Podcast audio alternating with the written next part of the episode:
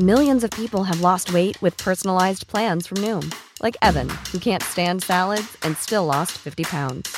Salads, generally, for most people, are the easy button, right? For me, that wasn't an option. I never really was a salad guy. That's just not who I am. But Noom worked for me. Get your personalized plan today at Noom.com. Real Noom user compensated to provide their story. In four weeks, the typical Noom user can expect to lose one to two pounds per week. Individual results may vary. Heraldo Podcast, un lugar para tus oídos. Se les fue con todo. Este martes, el presidente López Obrador no se guardó nada y arremetió contra todos. Te contamos lo que dijo. Esto es Primera Plana de El Heraldo de México.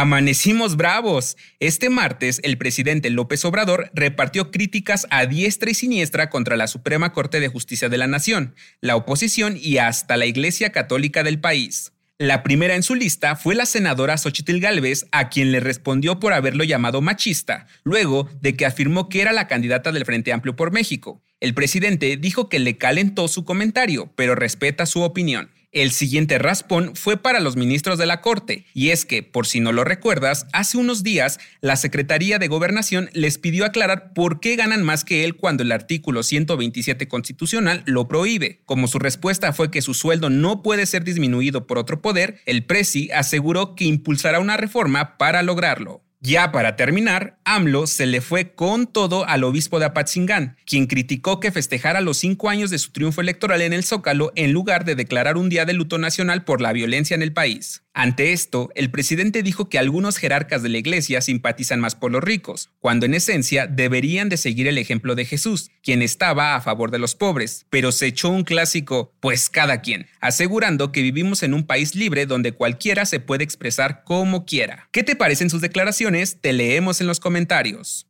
Si quieres estar bien informado sobre las elecciones del próximo año, no te pierdas la cobertura Ruta 2024 a través de todas las plataformas del Heraldo de México. Escríbenos en los comentarios qué te parece este episodio.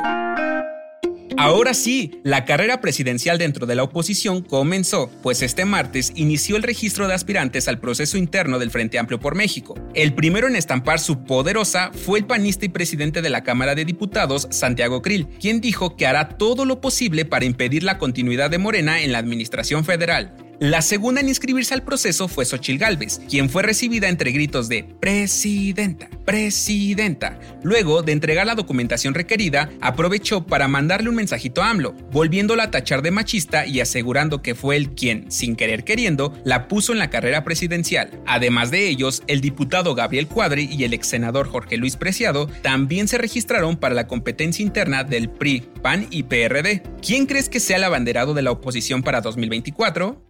En otras noticias, gracias Tlaloc. De acuerdo con la Conagua, la temporada de lluvias en el Valle de México ayudó a aumentar el nivel de almacenamiento de agua en el sistema Cutzamala con más de 248 millones de metros cúbicos, equivalente al 31.7% de capacidad de las presas que lo conforman. Y en los deportes, orgullo nacional. La selección mexicana de fútbol sub-23 pasó a la gran final de los Juegos Centroamericanos y del Caribe tras golear 3 por 0 a Honduras. El Mini Tri enfrentará a Costa Rica por la medalla de oro.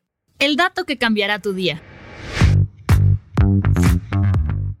¿Estás listo para tomarte unas merecidas vacaciones y broncearte en la playa? Más allá de una cuestión estética, el bronceado tiene una explicación científica. Cuando tomamos el sol, producimos una gran cantidad de melanina, la sustancia que le da color a nuestra piel, cabello y ojos. Esta nos protege del feroz ataque de los rayos UV oscureciendo nuestro cuerpo, una especie de escudo protector natural, pero tiene un periodo de acción limitada, y cuando estamos mucho tiempo expuestos al sol, las células empiezan a morir y el resultado es una dolorosa quemadura. Por eso es sumamente importante usar bloqueador. Así aumentamos su fuerza y tiempo de vida, para evitar ponernos rojos como jitomate la recomendación.